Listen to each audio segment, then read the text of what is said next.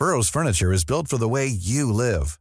From ensuring easy assembly and disassembly to honoring highly requested new colors for their award-winning seating, they always have their customers in mind. Their modular seating is made out of durable materials to last and grow with you. And with Burrow, you always get fast, free shipping. Get up to 60% off during Burrow's Memorial Day sale at burrow.com slash ACAST. That's burrow.com slash ACAST. burrow.com slash ACAST.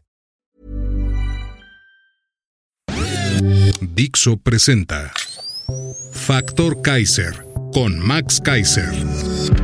Dixo is back.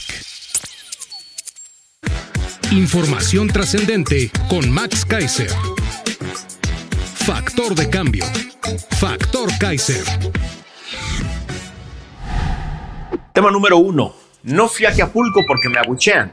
Confiesa López desde Badiraguato, Sinaloa. Tema número dos. Siguen las expropiaciones de último momento por el tren militar. Tema número tres.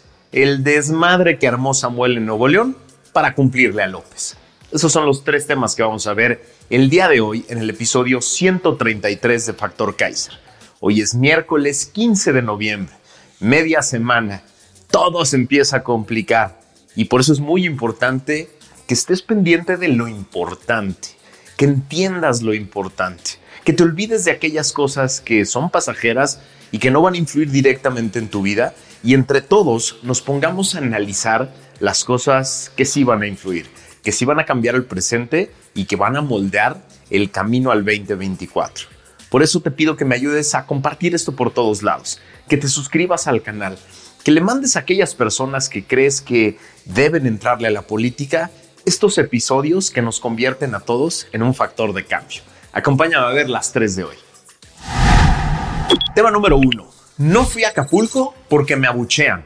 Confiesa López desde Badiraguato, Sinaloa. En su mañanera del 8 de noviembre dijo muy enojado, cito, fui desde el primer día y recorrí todo y hablé con la gente y me di cuenta de todos los daños y de lo que había que hacerse para llevar a cabo el plan de reconstrucción y luego regresé y ahora voy de nuevo. En el episodio 130 de Factor Kaiser dijimos que eso era una burda e inhumana mentira. En su mañanera de ayer, finalmente López confesó lo que todos ya sabíamos. Esto lo hizo desde Badiraguato, Sinaloa, pueblo de 30.000 habitantes que ha visitado siete veces ya en su sexenio, es decir, siete veces más que Acapulco. ¿Qué habrá en Badiraguato? ¿Quién sabe? Confesó desde su pueblo favorito que no ha visitado Acapulco tras los daños causados por el huracán Otis, para evitar los provocadores y para que se cuide la investidura presidencial. Algo así dijo. Durante su familia mañanera de ayer, López criticó que hay quienes solo buscan el espectáculo y que de anunciar una visita le mandarían provocadores junto con medios de comunicación. Dijo que no iba a exponerse porque no puede responder como Andrés Manuel y debe proteger la investidura. Cito al presidente más chillón y cobarde de la historia. No puedo exponerme. No es Andrés Manuel. Soy el presidente de México. Tengo que cuidar la investidura presidencial. No soy Andrés Manuel. Soy el presidente y no puedo permitir que nadie me ningunee. O sea, prestarme, caer en una provocación. Que eso solo es lo que quieren, respondió. También criticó que algunos medios de comunicación abrieron los micrófonos para que la gente lo insultara y que hubo quienes malinformaron al aumentar la cifra de personas fallecidas tras el paso del huracán. En resumen, la víctima principal del huracán Otis es él. Nadie ha sufrido tanto como él por el huracán. Ni siquiera los más de 350 muertos que reportan las funerarias, ni sus familias, ni las personas que lo perdieron todo. El afectado es él. Por cierto, respecto de las 350 muertes reportadas por la agencia Quadratín, que aquí referimos el lunes pasado, hoy la señorita de la voz angustiada en esa sección de las mentiras del palacio dijo que esa noticia era para afectar a López. Aseguró que quienes habíamos hecho referencia a esta información solo queríamos afectar la inmaculada imagen del gobierno. Y así, seguimos sin saber cuántas muertes ocasionó el huracán, ni quiénes son, ni cómo ni por qué murieron. Para todo Acapulco, la cifra oficial de 48 muertos que reporta el gobierno es absolutamente absurda. Las referencias del olor de quienes han recorrido las calles es brutal. Buzos de la Armada de México y privados siguen buscando embarcaciones y a personas desaparecidas. Sin embargo, para López y su lectora de mentiras oficiales, lo único que importa es cómo le impacta el número de muertos a él, a su gobierno. ¿Quién llora por los muertos de Acapulco? ¿Quién marcha por los muertos de Acapulco? ¿Quién exige justicia, respuestas, responsabilidad y claridad sobre los muertos de Acapulco? ¿Por qué dejamos que el gobierno miente impunemente sobre las víctimas de esta tragedia como lo hizo en la pandemia? A ver, hablando de mentiras impunes, además de inhumanas, el portal Animal Político cachó hoy a López en otra burda mentira sobre Acapulco. Su mañanera del 13 de noviembre, el mentiroso compulsivo dijo, cito, se ha avanzado mucho en la entrega de los enseres domésticos, estufas, refrigeradores, camas, licuadoras, vajillas y demás. Ya se están entregando diariamente un promedio de 2.000, 3.000 paquetes. Eso dijo. El sabueso de portal Animal Político descubrió que esta es una burda mentira, ruina además, porque hasta el lunes 13 de noviembre el Ejército y la Guardia Nacional habían entregado un promedio de 622 paquetes diarios de enseres domésticos a familias de damnificados por Otis en Coyuca y Acapulco, según las cifras del propio gobierno, no 2.000 ni 3.000 paquetes como afirmó el mandatario. En tanto, Chuchito Ramírez, el vocero del gobierno, publicó en su Twitter que han sido 250 mil hogares censados. Distribuimos 250 mil paquetes de enseres domésticos, 549 mil despensas, siendo que la cifra de 250 mil es la meta que según López se alcanzaría en diciembre y el número de despensas ni se acerca a lo entregado hasta ahora. El gobierno se planteó entregar 250 mil paquetes de enseres damnificados en Guerrero y en los primeros siete días suman 4.300 el 1.7% de la meta. La cifra mencionada por López del 13 de noviembre no concuerda con los paquetes entregados. Solo se acerca a la cifra de piezas. A la fecha se entregaron 4.360 paquetes de enseres domésticos y cada uno consta de 5 piezas, por lo que se han distribuido 21.800 enseres domésticos, lo que da un promedio de 3.114 piezas entregadas de manera diaria. Mentir de todo, mentir diario, mentir sobre los temas más sensibles, mentir impunemente. A eso se ha dedicado este gobierno durante cinco años, con la inhumana complicidad de medios, de comunicadores, de columnistas y demás porristas que se han dedicado a normalizar la mentira. Pero los estamos viendo, a todos ustedes, y nunca los vamos a olvidar. Tema número 2. Siguen las expropiaciones de último momento por el tren militar. En ningún país desarrollado se construye un tren si no se tiene el derecho de vía de todo el trayecto que va a recorrer. No es posible generar un buen proyecto de obra pública, ni presupuestal, ni financiero, si no se tiene la posesión legal de todos los terrenos por donde va a pasar el tren. Es lógico. Pero el tren militar nunca fue un buen proyecto. Es solo un capricho multimillonario de un señor que necesita muchos juguetes nuevos para calmar su ego lastimado. Gracias a una nota del portal Latinus, nos enteramos de que el señor López volvió a traicionar su promesa de no expropiaciones que hizo una y otra vez durante la campaña y la transición a empresarios que veían con mucha preocupación la posible vulneración abusiva del concepto de propiedad privada. El gobierno federal publicó este martes un decreto por el que se expropian 750 mil metros cuadrados que corresponden a 90 inmuebles de propiedad privada para la construcción de varios tramos del tren militar, su obra consentida. La Secretaría de Desarrollo Agrario Territorial Urbano, la SEDATU, publicó en el Diario Oficial de la Federación el decreto para expropiar las propiedades por causa de utilidad pública para la construcción de los tramos 1, 2, 3, 6 y 7 de la obra. Esto se suma a lo que habíamos reportado aquí en Factor Kaiser en el episodio 76. En ese episodio te platiqué que entre el 2022 y 2023 el gobierno federal ya había expropiado 15.678 hectáreas para la construcción del tren militar, también por la supuesta misma causa de utilidad pública.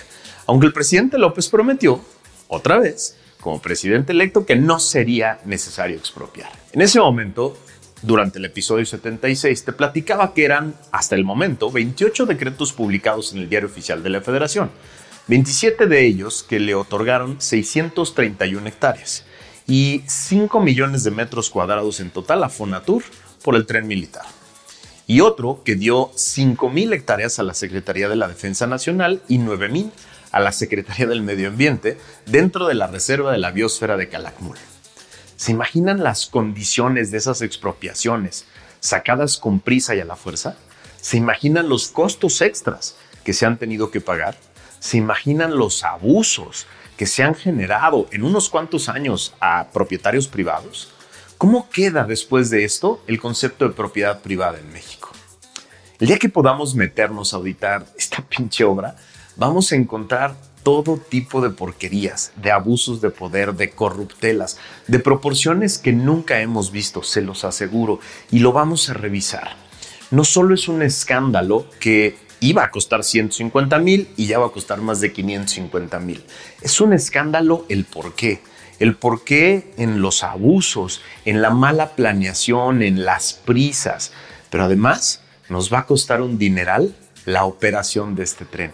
Este va a pasar a la historia, este proyecto va a pasar a la historia como uno de los peores, como uno de los más mal planeados y más corruptos que haya tenido México. Aquí quedó grabado y lo vamos a poder revisar cuando, sí, cuando tengamos los documentos en la mano, de que el tren militar no solo destruye la selva, destruye el presupuesto, destruye la propiedad privada y destruye cualquier posibilidad que el obradorato creía tener de decirse diferente. Tema número 3. El desmadre que armó Samuelito en Nuevo León para cumplirle a López. Prometió en varias entrevistas durante su campaña y ya como gobernador electo que él no era el bronco y que él sí acabaría su sexenio como gobernador. Le prometió a los neoleoneses que gobernaría el sexenio completito. Nunca imaginó que podría convertirse en la pieza clave de López para buscar quitarle votos al Frente Amplio en la carrera por la presidencia.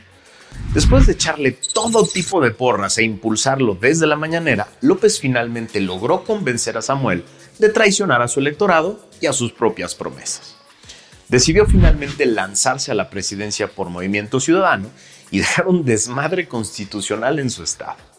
Al pedir licencia al Congreso del Estado de Nuevo León, los diputados de mayoría PRI-PAN dijeron, a toda madre váyase a hacer su campaña, le damos licencia, pero designamos como interino a un aliado nuestro.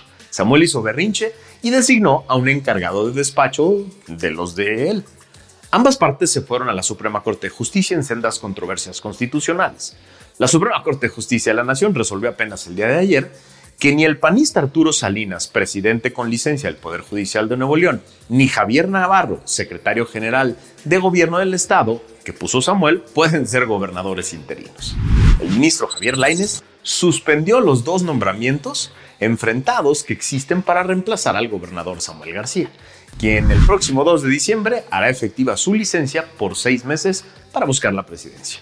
Lainez además rechazó la petición del emesista para frenar cualquier otro nombramiento del Congreso local con mayorías del PRI o del PAN, por lo que lo dejó en libertad para designar a un interino que no sea Salinas. El ministro Lainez suspendió, como lo solicitó Samuel, la designación como interino que hizo el legislativo estatal en favor del presidente con licencia del Tribunal Superior de Justicia, José Arturo Salinas Garza. Al mismo tiempo, suspendió el nombramiento del secretario de gobierno de García, Javier Luis Navarro Velasco como encargado del despacho, que el propio gobernador puso en su lugar de manera unilateral.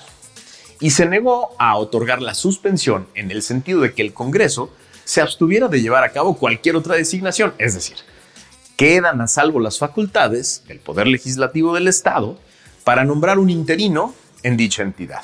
Eso explicó la Corte en un comunicado. A ver, como lo puse en un tuit apenas el día de antier. Para las personas serias y respetables que aún caen en MC, yo lo que digo es esto. Millones de mexicanos tenemos como prioridad número uno sacar al obradorato del poder, librarnos del populismo autoritario y antidemocrático que quiere destruir la democracia constitucional y quiere concentrar el poder para seguir abusando del poder. Así es muy sencilla la ecuación. Si ustedes deciden ponerse en medio de esa prioridad y se convierten en un estorbo y en parte del problema, nosotros no tenemos otra opción más que actuar en consecuencia. No les queda hacerse las víctimas ni acusar de intolerancia porque entienden esto perfectamente. Tampoco les queda hacerse los puros porque todos sus miembros son y han sido parte del sistema político al que ustedes llaman viejo. Todos. Suenan ridículos cuando pretenden venderse como una alternativa pura y nueva, porque son parte del sistema. Sería magnífico hacer una gran coalición por México con ustedes. Ahora, si deciden ser parte del problema, el voto útil les hará ver su error de manera muy sencilla. No es advertencia, simplemente es aviso. Muchos millones de mexicanos tenemos como única prioridad que el obradorato se vaya y construir una nueva alternativa. Si ustedes deciden ser un estorbo a esa prioridad, los mexicanos vamos a actuar en consecuencia con votos. Es así de fácil, no es amenaza, es nada más un atento aviso a tiempo.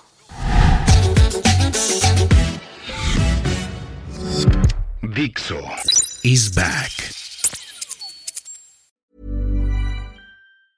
Summer's just around the corner, so give your body the care it deserves with Osea's best-selling Andaria algae body oil.